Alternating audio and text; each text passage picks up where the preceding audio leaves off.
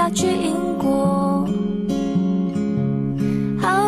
遥远的故事，记得带回来给我。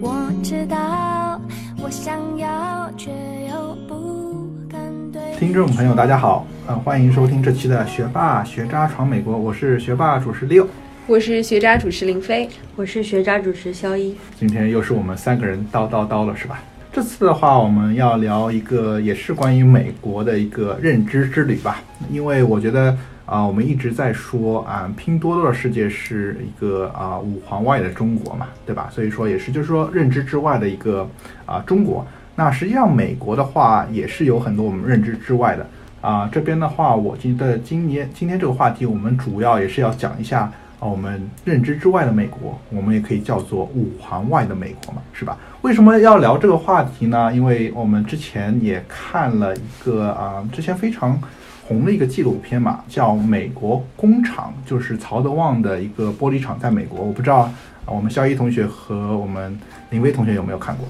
嗯嗯，当时几个月前吧，我觉得特别火，就是所有的媒体都在报道这个，嗯而且是奥巴马参与的这个，是吧？嗯，对。嗯，在 Netflix 上是的，嗯，对，我不知道两位记住了一些什么点呢？是觉得那个地方是不是是你们认知之外？因为我在我们印象中啊，我们都是在美国大城市，我们知道有可能就是硅谷啊的科技啊，啊华尔街的一些金融啊。但是像这样的一个啊，在一个东北部的啊小镇嘛，实际上它的一个美国是是不是在你们一些一些认知之外呢？实际上是在 比较在我们的认知之外，嗯。因为我除了就是有几次吧接触到一些就是培之前工作培训的时候，嗯。接触到一些就是中西部的一些人同事，同事，嗯。就是第一个印象是他们结婚非常的早，嗯，就都有一些比较大的家庭。然后你看一下，从纽约或者洛杉矶一些比较大的城市去的人，都是相对来说还是有一些差别区别，对，不太一样。对，那我们这边嗯一直在 travel 的林飞同学有没有去过美国的这些五环外的美国，就是美国嗯中部啊，或者是一些东东北部城市呢？我地理不是很好，我不是很清楚就是哪些州算中部，但是我之前有去过比较偏僻，比如说辛辛那提，嗯。就是真的是我在那边叫一辆 Uber，我都可能要等二十多分钟才能叫到 Uber，、甚至最夸张的可能要等三十多分钟才能叫到车，嗯，就是可见人烟有多么的稀少。对对，但是基本上呃，我觉得，所以说我们这次要讲的话，也就是说我们认知之外的美国，五环外的美国，为什么要从这个啊纪录片啊为切入点呢？因为它实际上是讲了就是美国特别的一个名词叫铁锈州，像我们应该最知道就是像底特律，就以前叫汽车城嘛，但是它也是属于美国的一个啊。一个就铁锈州一部分，重工业比较重工业。然后他们实际上铁锈州的话，有一点就是说，一直是像这个总统选举的一个啊、一个重点嘛，大家都会争取他们。但是实际上这些还是现在在美国是呃一个呃一个贫穷或者落后的一个代表，对吧？嗯。那我们今天的话不会聊太多美国工厂的内容，因为我觉得美国工厂也很多人聊了，包括美国工人啊、中国工人的一些啊差文化差异啊，或者是一些曹德旺老板的一些故事。但是我觉得我们今天会更注重从这个表象去聊到这些铁锈州，会给大家科普一下之前铁锈州是怎么样的，之前他们的一些辉煌和背后的一些为什么他们会落寞的一些啊思考吧，对吧？所以说，我们也想从一个另外角度带大家认识一个五环外的美国，也是一个被啊大家不认知的一个美国嘛。那首先的话，我想啊、大家都会看了这一部就是《美国工厂》这部纪录片，但是我不知道两位有没有看到之前一年前同样也是讲啊、曹德旺工厂的一个纪录片，叫《Left Behind America》，在中文翻起来就是被啊、美国遗弃的城市。没有，没有？没有，对，因为这部这部纪录片实际上为什么我觉得是非常建议大家去看一下，因为这部影片实际上是给大家科普了啊，之前就是说这个戴顿这个城市啊为什么会会啊啊产生很多问题，包括为什么啊曹老板他的工厂会设到那边，为什么这个工厂啊、会嗯给这边城市带来很多希望。我觉得很多一些背景资料，我觉得这部影片会给大家一些很好的一些啊、科普吧。那首先讲一些这部为什么想讲这部影片呢？因为这部影片的话，它是以这个戴顿市，实际上也就是美国就美国工厂的一个同样的一个城市，同样一个工厂，因为这个工厂是在当时的话，贫困率已经是非常高了，接近四成，然后高出美国平均水平的三倍。还有一个就是大家最震惊的，就是戴顿市实际上。嗯，几十年前是美国财富繁荣和智慧的一个缩影，但是现在已经有三分之一的人已经是啊生活贫困线以上了。大家能想到，实际上在几十年前，它相当于就是现在的硅谷这么辉煌了，但是它现在已经完全被被淘汰掉了。有一些数据嘛，就是说戴顿当时是啊在二十世纪的美国是一个制造业的硅谷，它是重要的一个啊发明中心、航空中心、汽车中心，然后我们所认知的。啊，很著名的莱特兄弟就是在戴顿制造的一个啊啊自行车，然后还有一点就是戴顿当时人均专利的一个申请是位列美国第一位，所以说你可以看到，在二十世纪它是一个非常富有一个创新的啊一个城市，然后在三零年到一九三零年到一九七零年时间，戴顿有七七八万的一些高高薪工作，所以说很多美国的啊。一些寻找梦想的人都会到戴顿去找工作，相当于就是我们现在都去硅谷工作嘛。我的一个庞大的中产阶级在当时就是兴起了，然后他们有住房，花费很多，所以说让戴顿成为了一个当时一个硅谷的一个代名词嘛。但是你可以看到之后的一个转折点，就是一些包括七零年代开始一个工会啊，一的一些矛盾，包括后面克林顿总统签了一个北美自由协议，然后很多工厂的东西会被转移到墨西哥。那之后，他也讲了，之后就是我们大家都知道，二零零一年的中国进入 WTO，那更多的一些工厂的一些运营都会呃转移到中国嘛，所以说越来越多的这些制造业会就转到其他的一些啊更廉价的，像啊墨西哥和中国，所以让这些美国当时高薪的工作都慢慢失去了。所以说这部影片也给大家做了很多科普，可以看到。当时的繁荣，然后现在的没落，所以说曹德旺工厂实际上当时是给他们一个救命稻草，因为当时在这部影片中，记者问到，因为当时他是给十二块一个美元的一个时薪给啊美国工人，然后他很多记者就问啊，这个是不是在美国已经算很低？应该基本上就是一个最低工资的保证。但是曹德旺老板他是这么说，如果跟日本、跟墨西哥、跟中国比，他们的工资高太多了，是吧？他是日本的两倍，是中国的啊六倍。啊，但是从美国角度，有可能是最低工资。但是你可以看到一个非常残酷的现实，这个影片是给带给我们。实际上，在最近几年，我实际上它的 GDP 还是高速增长。川普总统一直说美国股市是非常好的，创造了这么多几十万亿美金的一个 GDP。然后我们有这么多成功的一些啊高科技公司啊，哦也是被世界地球人都羡慕的美国。但是为什么这些人的生活是越过越差呢？那这些制造出来的财富到底是转移给谁了呢？这个纪录片实际上是讲了美国的这批人，虽然说美国在不断发展，然后科技公司在不断发展，但是他们的啊这些人却从中产阶级变成了贫困阶级，所以说有很多思考嘛，对，所以说我也会建议大家啊去看一些这篇文章。那呃讲完这篇文章的话，我觉得呃这边就是要讲一下我们今天的主题，就是叫铁锈铁锈带。我不知道两位像肖一同学和林飞同学有没有听到过铁锈带这个概念？铁锈粥就是是不是就是生锈了，已经被淘汰了，就要快要被当废铁卖掉的那种？对，听听上去是不是一个贬义词呢？那的的确是感觉很落后的地区，感觉就没有办法挽救了。对，那铁锈带我这边科普一下，就是美国五大呃湖附近传统工业衰退的地区，实际上跟你说的一样，就是现在生锈了。它包括了纽约州西部、宾夕法尼亚州、西弗吉尼亚州、俄亥俄州、印第安纳州、密西根州西，呃，伊利伊利诺伊北部的一州和威斯康星东东南部，实际上就是美国的东北部的一个靠加拿大那个五大湖那块嘛。那之前的话，实际上它是美国经济的中心和工业的心脏，但是从啊，这些就是包括就是嗯，他把很多工厂转移到其他地区啊，包括这些美国的经济慢慢从第二产业转成第三产业之后，这些重工业区慢慢降了呃失败嘛，所以说他们为什么叫铁锈带呢？因为之前的话，他们叫这些地区叫工厂带带或者钢铁带，实际上非常一个褒义词，而且关键是他们当时在美国的话有叫钢铁带，有叫棉花带和小麦带，所以说它这个是重工业，所以叫钢铁带。啊，基本上这些城市的话，非常嗯有具代表性的匹兹堡，嗯啊，然后米尔沃基、戴顿就是我们这个呃美国工厂的，包括克利夫兰啊、芝加哥都是这些非常呃，包括布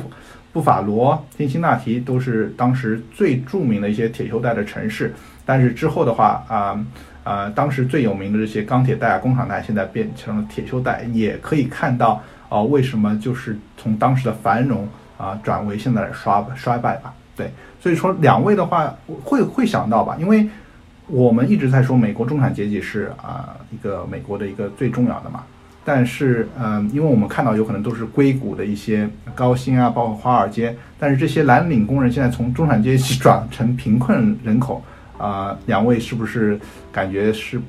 有一些认知之外呢？我觉得可能在我们的认知当中，蓝领工人他可能并不属于中产阶级的行列。对，的确是。为什么蓝领工人属于中产阶级？对，但是当时在美国的铁锈带最发达时期啊，嗯应该是非他们应该就是美国的蓝领，他们是要拿的钱比白领还要多。嗯，嗯，就是有技术的那一，些。那时候的就是技术工人可能是那时候的白领吧。对，嗯是的。啊、这边就是给大家再科普一下，为什么我们讲一下铁锈带为什么当时会繁荣嘛？因为它最繁荣刚刚开始兴起，就是说十几说十九世纪后期到二十世纪初，就是美国刚刚开始利用这些运河啊、铁矿啊啊，然后还有很多呃欧洲的移民嘛，都是来美国啊、到美国来寻找机会，因为当时西部还没有开发出来嘛，所以说他们刚去的话就是五大湖区，然后当时就是这些地区，就我们现在的铁锈区，它有汽车、钢铁、玻璃、化工、伐木、采矿、铁路，所以说你可以看到都是一些就是说当时最重要的一些产业嘛，所以说工人的话就觉得去那边都有机会。它最繁荣的时候实际上就是第二次世界大战，因为嗯。百废待兴嘛，所以说这些这些地区的工人就是有更多的活干嘛，然后的话也可以赚到更多的钱。是你可以看到一些数据，当时一九六八年的话啊，失业率基本上只有百分之三，基本上你只要是能干的话，就可以到这些区呃地区找到一些机会，而且最重要的话，你可以实现你的美国梦。基本上一些蓝领工人都可以去这些地方买得起汽车啊，然后可以买得起很好的住房啊，只要一个人工作就可以养活全全家人嘛。所以说，我觉得当时是一个最黄金的铁锈带。大家有可能觉得这个概念不是很清楚，那我觉得我们可以用一部美国最有名的一个动画片来讲一下，就是当时这些工人美滋滋的生活嘛。个动画片的名字叫《辛普森一家》，我不知道两位有没有听到过。嗯，当然有了，这个估计是全全部的人都听到过的一个。对，那辛普森之家，呃，两位可可不可以像我们小野同学能不能讲一下辛普森之家他们的家庭组成呢？家庭组成一个爸爸，一个妈妈，两个小孩。嗯，嗯，一个儿子一个女儿。对，但是好像是有三个小孩是吧？哦，还有一个在爬的那个 Maggie，哦，对，对，小孩，对对对。有一个小 baby，对嗯，对，来啊、那我问一下，考一下两位，呃，他们的呃父亲是做什么工作呢？他们的父亲应该是个蓝领，对，所以说就是当时铁锈州的一个代表。是的。那他们的母亲呢？母亲家庭主家庭主妇是吗？对，然后他们有三个小孩，是不是？是呃，然后想一下，他们有没有宠物呢？有什么？我真想不起来了。对他们有一猫一狗。嗯。所以说，你可以看到一个普通的呃，因为他们这个呃辛普森像他们一家之主，实际上也是一个傻傻的形象，是不是？而且好像块头也不不小，是吧？是。实际上他就是做了一个很普通的当时美国蓝领的工人，但是你可以看到他一个人可以养活整个全家。全家，加上而且还有一个一一一狗一猫一狗脚一一猫一狗，所以说你可以想到他们这个当时蓝领工人是不是很开心啊？而且他还有一个独立的大房子，有点像现在程序员的生活。我觉得现在可能一个程序员也可以养活一家三口。对，但是当时实际上是呃，现在有可能我觉得稍微难一点，因为生活成本很高。嗯当时因为你赚的多嗯，然后生活成本又很低，你可以让你的老婆在家带孩子，然后有三个小孩，一猫一狗，然后他们还很美滋滋的过着他们美国梦的生活。所以说，你可以看到辛普森一家是不是就代表了当时 我们美国人的一个蓝领工人的快乐的生活呢？的确是，现在想起来还是真实。对，所以说在第二次世界大战期间，也是二十世纪的五十年到七十年代，实际上你可以看到这边数据，当时美国百分之四十五以上的 GDP 都是这几个铁锈州产生的，然后有嗯。百分之五十以上的产业工人都集中在铁锈带，所以说你可以看到当时是不是就是呃我们能看到现在硅谷或者华尔街这种啊、呃壮丽的景象了。所以说，可不可以结论为说，没有什么东西是永久远长久的对嗯。长久的，总有一天这些都会消失。难道就是十年河东，十年河西这个概念吗？所以说硅谷也会消失吗？对，现在有预计会比较早，但是我觉得，嗯，真的像大家说的“十年河东”时，其实也是有道理。因为你可以看到，用我前面讲的这些，你可以看到，一九五零年，啊，一九六年、一九七九，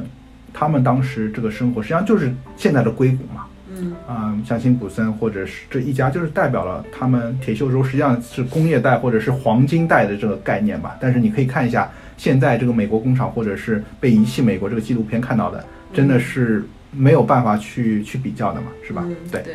对。那这边的话，我们就要讨论一下一些，就是说他们当时为什么会这么繁荣，但是为什么会衰落呢？我觉得这些就是我们今天要讲的重点，想讲一些这些背后的东西，然后帮我们预测一下我们未来吧。对。那首先，我觉得嗯，讲一下就是说为什么会衰落，第一个原因最重要的就是工会。我不知道两位对美国的工会有没有一些理解？我觉得这个工会就是，首先它的出发点是好的，它是为了保护员工的一些就是呃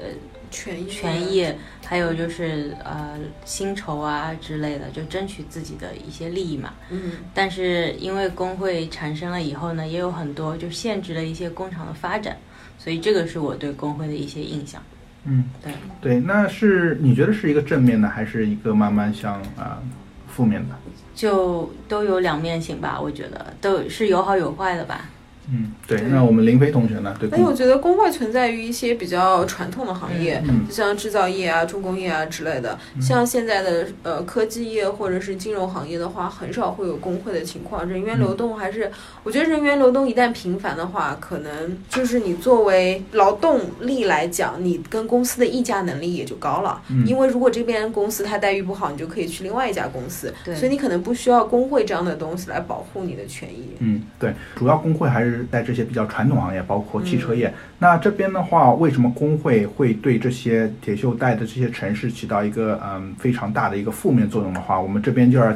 用一个例子。实际上，这个例子实际上在曹德旺这个就是美国工厂中也提到，他非常反对，对于企业家非常反对工会。那这边一个很大的例子就是说，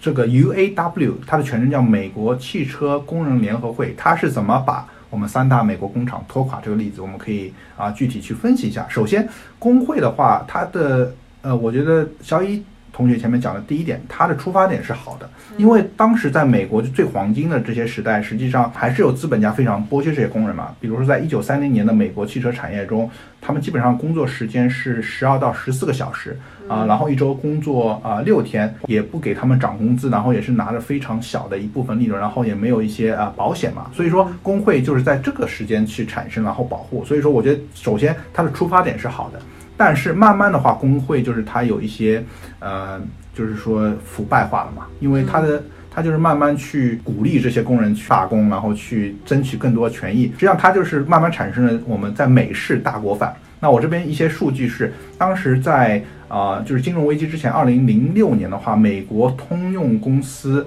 就是三大公司，他们的汽车工人的平均年薪已经超过十四万美金。嗯，这个是个什么概念？一个蓝领工人在美国拿着十四万年薪，然后美国的一个同期大学教授，实际上他们年薪也就是十万。对啊，而且即使是现在的话，一个美国家庭的平均收入。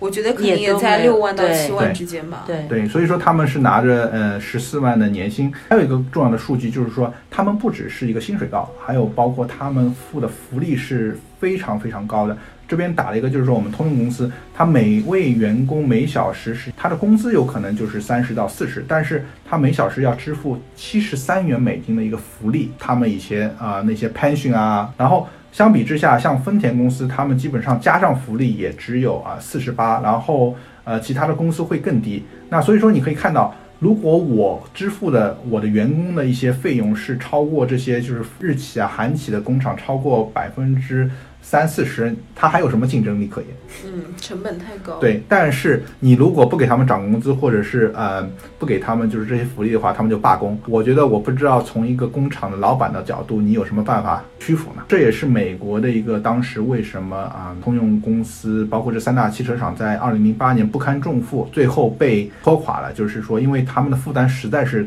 太重。你可以想象一下。他们又要盈利又要去创新，嗯但是他们把所有的钱都花在工人身上的话，啊、他们怎么样去创新去前进呢？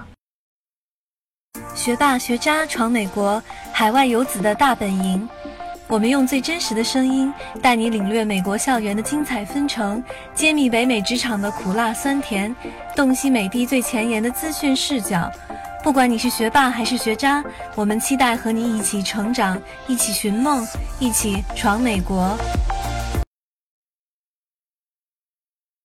那这边的话，我觉得很好的一个例子就是说，现在一个汽车例子，我觉得现在最火的汽车是什么？呃，是我们的特斯拉，斯拉是吧？对它的呃老板是马斯克嘛，他是最反对工会，但是你可以看到特斯拉实际上，你可以说它有一些剥削，它没有工会，它提供福利最小，但是它把每一分钱都花在更多的钱花在研发或在生产，所以说它取得了非常成功的一个呃境地吧。你可以想象，如果他要付这么多的一个劳资在他的那个工人身上，他怎么样去研发，怎么样去去创新呢？对。对，而且我觉得现在的劳动法也可能越来越健全，就是有一些权益会在劳动法里面保护，比如说最低工资啊，或者说是嗯，就是双休啊之类的，还有法定节假日之类的，都会在法律当中保护。对对，但是从一个角度来说，工会的力量还是非常强的，它的议价能力也是非常强。因为最近的话，就是在美美国现在最近的十月份、十一月份的话，这个美国汽车联合会又跟通用公司达成了一个新的一个议价，因为他们已经连续罢工，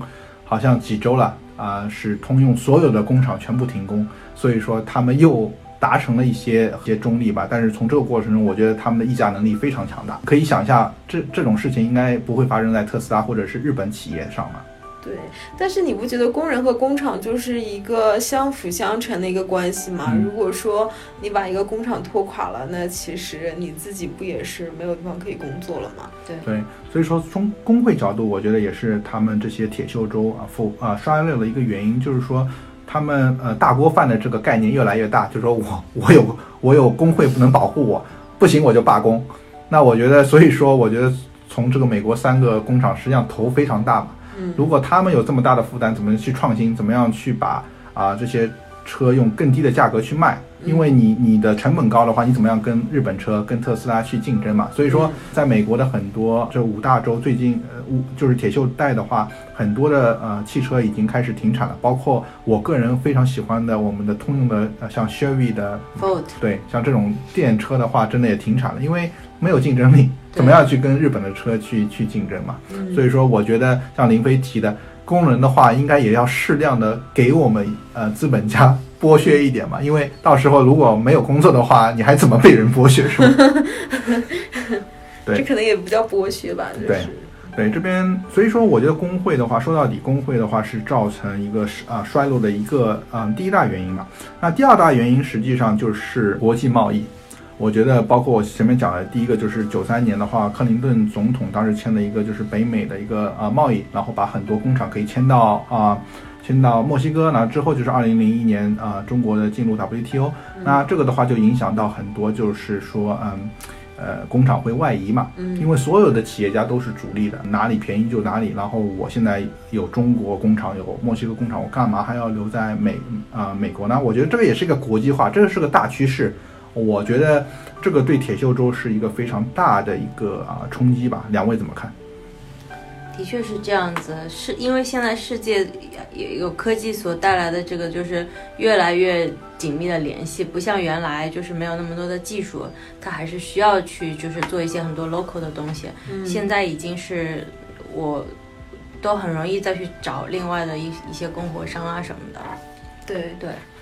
对，所以从这个国际化的话，我是我觉得一直是不可逆的。所以说，对嗯他们这些嗯工厂的话，如果我要拿七十三块美金一小时福利加上我的工资的话，我觉得在在海外的话可以聘十个工对人了，是吧？但是好像川普他有一些嗯想要把国外的工厂移回美国的提议吧。对，对是的。但是嗯我觉得这个应该是不太现实的？我觉得目前来说还是不太现实的，因为这虽然说中国劳动力涨价啦或者各方面，但是你现在肯定还是比美国便宜。这而且除了中国，还有越南啊，还有泰国啊，还有很多其他更加便宜的地方去选择。嗯，对。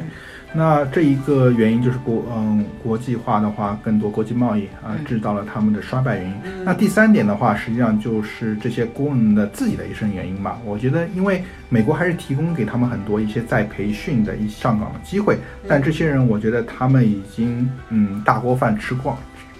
吃惯了，有可能就很难去适应一个再就业的吧。因为呃，实际上你可以看到这边的一个，我不知道之前两位有没有听到过我们呃国内非常有名的富士康要来美国嗯威斯康星去开厂嘛。不黄了吗？对，那之前的话，呃，这个老板叫什么？郭台铭对，嗯呃，我们郭台铭老板的话，他在美国，实际上他的工厂的原因就是他要找很多这种有技术的原原呃有技术的，就是就是技术的技工嘛。但是在美国，像这些城市非常少人有能找到，因为我觉得就是这些蓝领工人有可能过惯了我们辛普森一家这样的生活，很难去去调整他们的心态，去做一些啊工资稍微低一点，但是需要很多很多嗯技术的员工，因为我觉得他们已经缺少了这种辛勤恳恳恳的这些精神。呃，可能也不一定吧，因为我记得那个纪录片里面，就是当曹德旺的工厂在当地开起来的时候，那些工人还是非常感激的。就是嗯虽然他们当时获得的工资比他们之前的工资要低很多，但至少他们可以支付自己的生活费，然后就可以的确是。提高自己的生活环境，所以他们可能也是有这样一个想要改变的愿景的吧。对，但至于可能受制于能力啊，能力或者等或者等一些外在的条件，嗯，有可能还是这个技术的一个呃重新培训是非常难的一个过程，也有很多客观的原因，就是要技术转型，包括他们要重新在有可能在通用工厂做的同一件事二十年了，那我怎么样去学一个新的技术对，啊？而且你学习一个新的技术是需要时间的，但是你可能这个月就要付房租了，就是你有什么样的时间去适应、改变自己呢？嗯，对，所以说我觉得这也是个非常重要的原因，就是现在需要的一个技术都是不断的推进的。所以说，如果你在你同一个职位一直干了二十年同一件事的话，怎么让你去重新去去培训嘛？对。是的，然后讲了讲了这么多，我觉得最后一个我要讲的就是他们衰落的原因，我觉得也是一个整的一个啊、我们现在所担忧的一个叫技术进步，实际上是对很多的一个产业是非常好的。然后就是他们会慢慢把人的一些工作会取消掉，所以说很多像嗯，包括这个。这个这个呃，纪录片也讲的，实际上他们很多人怀疑，有可能包括我们川普总统也想，是不是墨西哥人把美国的美国的那个工作抢了，或者是中国人把美国的工作抢。我但是我觉得是慢慢说是自动化和人，呃，像这种智能的一些东西会把会把工作抢了吧。对，我记得那个纪录片里面，可能最后吧，快结尾的时候，他有提到说，这是原来可能需要两三个人从事的工作，但是因为有了机器的帮助，现在只需要一个人。但是逐渐等到技术再进步的时候，可能它可以完全把人工给替代掉，所以说它需要的人是越来越少了。对，所以从从这个角度来说，我觉得呃，这个是个很大的原因嘛，因为有可能现在慢慢的很多啊、呃智能化的一些呃工厂，就是完全可以取消人力的吧。所以说，我觉得像这种铁锈带，你本身人力又贵，第二技术又差，嗯，第三的话，这些还是可替代的。那怎么你你怎么样才会有竞争力呢？对，是。那我觉得这可能也不光是那个铁锈带的问题吧，就是其他很多地方也都在面临着同样的问题。就比如说，呃，自动驾驶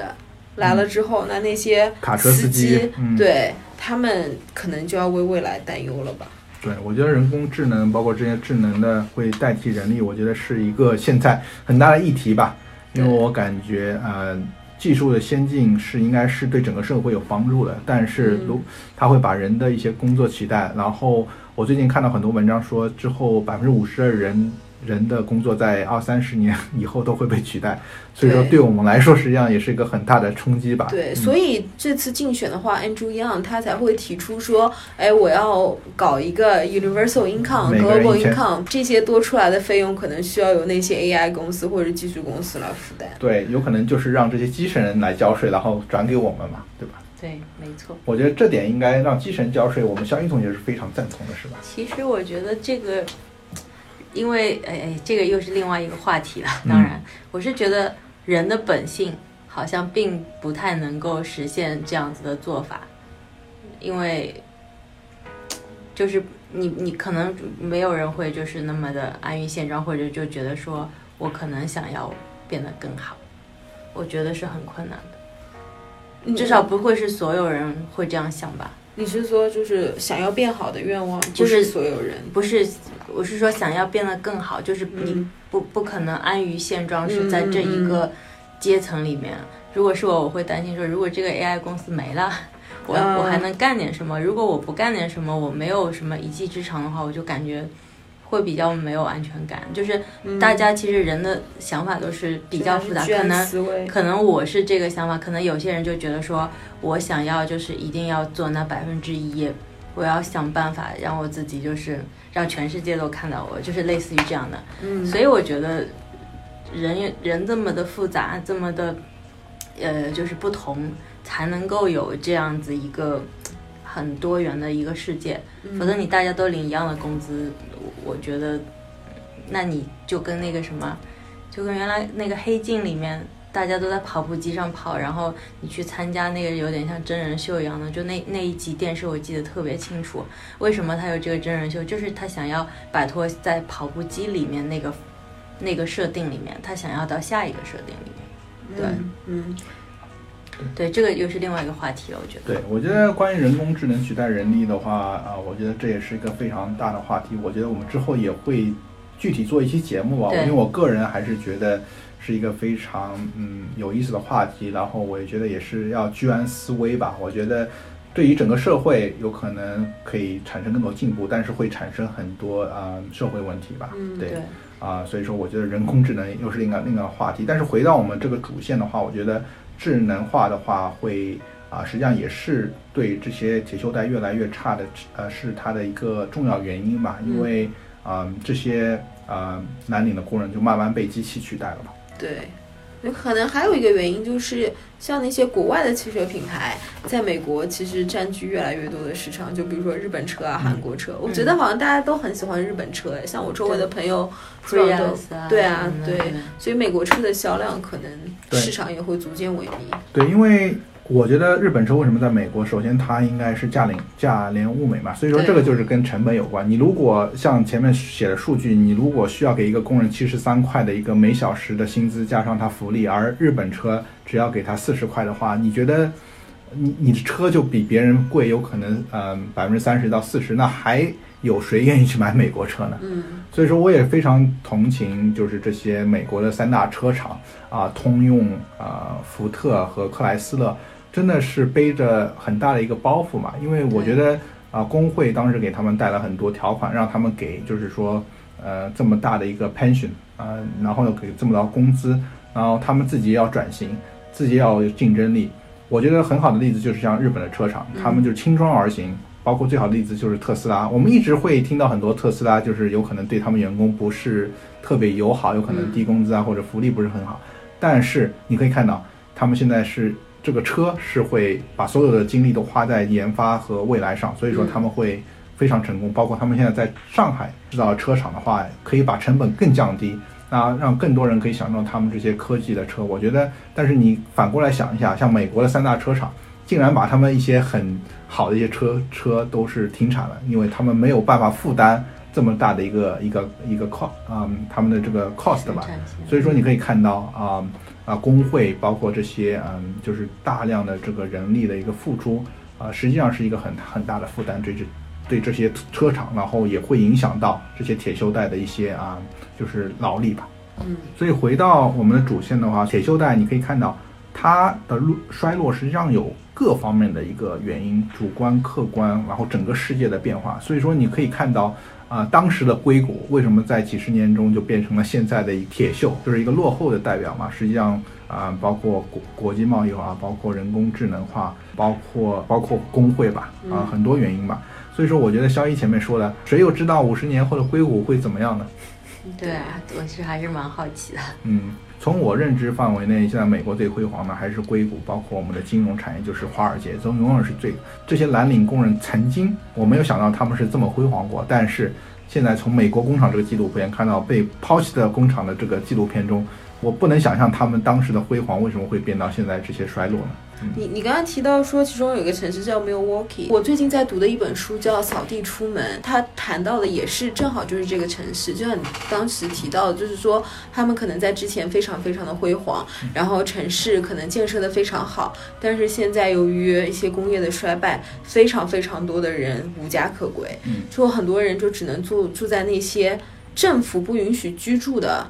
存在非常多安全隐患的房子里面，在那边就是没有电、没有水的那那样子的状况生存。然后还有一些人，他甚至只能只能住在那些已经被淘汰掉的铁皮房车里面。嗯，然后它有一个就是非常大的废旧的停车场，然后然后那些停车场就是连排的停了大概几十辆房车，然后每一辆房车里面都住着一家人，然后可能定期需要交一些比较廉价的租金吧，然后就在那边生活。美国其实有非常非常大比例的一一群人是住在这样的生活环境当中是。生活在贫困线上的，对，是的，然后那些地方污水横流啊，然后也环境非常对环境非常非常的差，就是随时会被驱赶，因为政府不允许你住在这样的房子里面。其实我有蛮大一个感触是，因为我一直觉得说加州是算是一个比较有钱、非常好的城市，就是而且我总觉得说周围的人感觉都比我有钱。嗯，可是有有时候就是你碰到的状况是，因为有时候我跟一些客户聊天什么的，他们就会说他们那个企业里面的工人，就是一张支票，paycheck by paycheck，、嗯就是他根本就没有存款，没有闲钱去做别的事情，也不能生病，也不能干嘛，就是他这个钱就是刚刚好，要用来交房租，要用来吃饭，可能就没有了。假设说这一个月发生一点什么事情，他可能就没有办法支撑，他就需要向公公司去预支、预扣。所以我我真的是就比较的触目惊心，而且这个是在加州哎，他说其实有很多跟我说有很多这样的人，所以我还是觉得是蛮意外的。对，是的。其实嗯我觉得，尤其像洛杉矶的话，贫富差距真的非常大。没错，就是在洛杉矶 downtown 的一些地区，就是如果你在完全就不敢在街上走，因为路边全部都是那些帐篷，然后里面住着那些无家可归的人。然后你可以经常在那个地上看到那些针头啊之类的，嗯就是你能想象他们过的是什么样的生活。对，嗯、然后嗯，像林飞前面讲的米尔沃基，他嗯之前的这些情况，实际上也就是反映了整个铁锈带的一个现在一个现状嘛。因为呃，可以想到，如果啊、像家庭啊、的一个支柱，他没有工作以后，真的会产生社会问题。你可以想象，如果辛普森一家他的家庭支柱没有工作的话，辛普森一家会怎么样嘛？因为从数据上说，啊，因为了。就是没有工作，很多就是工厂没有办法去招这些工人，整个社会问题包括一九六八年到二零一五年，就是在铁锈州三十岁到四十岁的，嗯，他的劳动参与率从百分之九十六下降到百分之六十六，导致他们的成婚率从当时的百分之八十六到百分之五十，就很多人没有办法去结婚了，非婚生育、吸毒。然后社会情绪焦虑，整个社会的治安就差了。就是美国有个非常有名的一个呃一个歌手啊、唱了一首歌叫《乡下人的悲歌》，然后就是讲了当时俄亥俄州啊、钢铁企业不景气，然后社会衰败和家庭破碎，就是很多景象。所以说你可以看到，铁锈州实际上就是美国的一个代表，从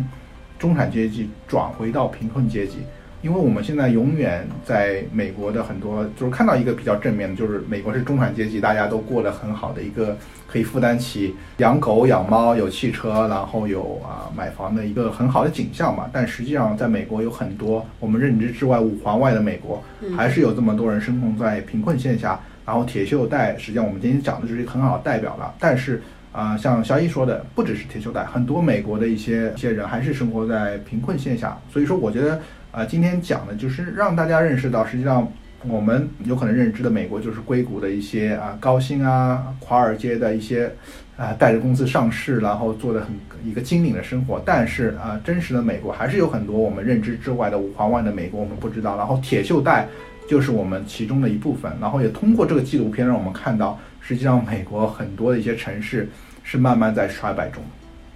对啊，其实我觉得这一点就是中国、美国其实都是一样的，嗯，就像原来都是在知乎上，我感觉哇。怎么知乎上的人都是好像高薪赚了很多，各种阅历丰富，呃，还有是某某某某谁认识的谁，就是好像关系网强大，就是 让你觉得说天呐，怎么大家都这么厉害？可是后来等拼多多出来的时候，你就在想说，哦，原来那个才是大部分人，可能是一大部分人的生活，因为总是在网络上流传的那些或者是那些景象嘛，都是特别好的。对啊，就像我们之前聊到的那期抖音，就是你刷着抖音，感觉全国人民过着愉快的生活。对啊，我就觉得好像所有的人都在外面留学，所有人都在旅游，对。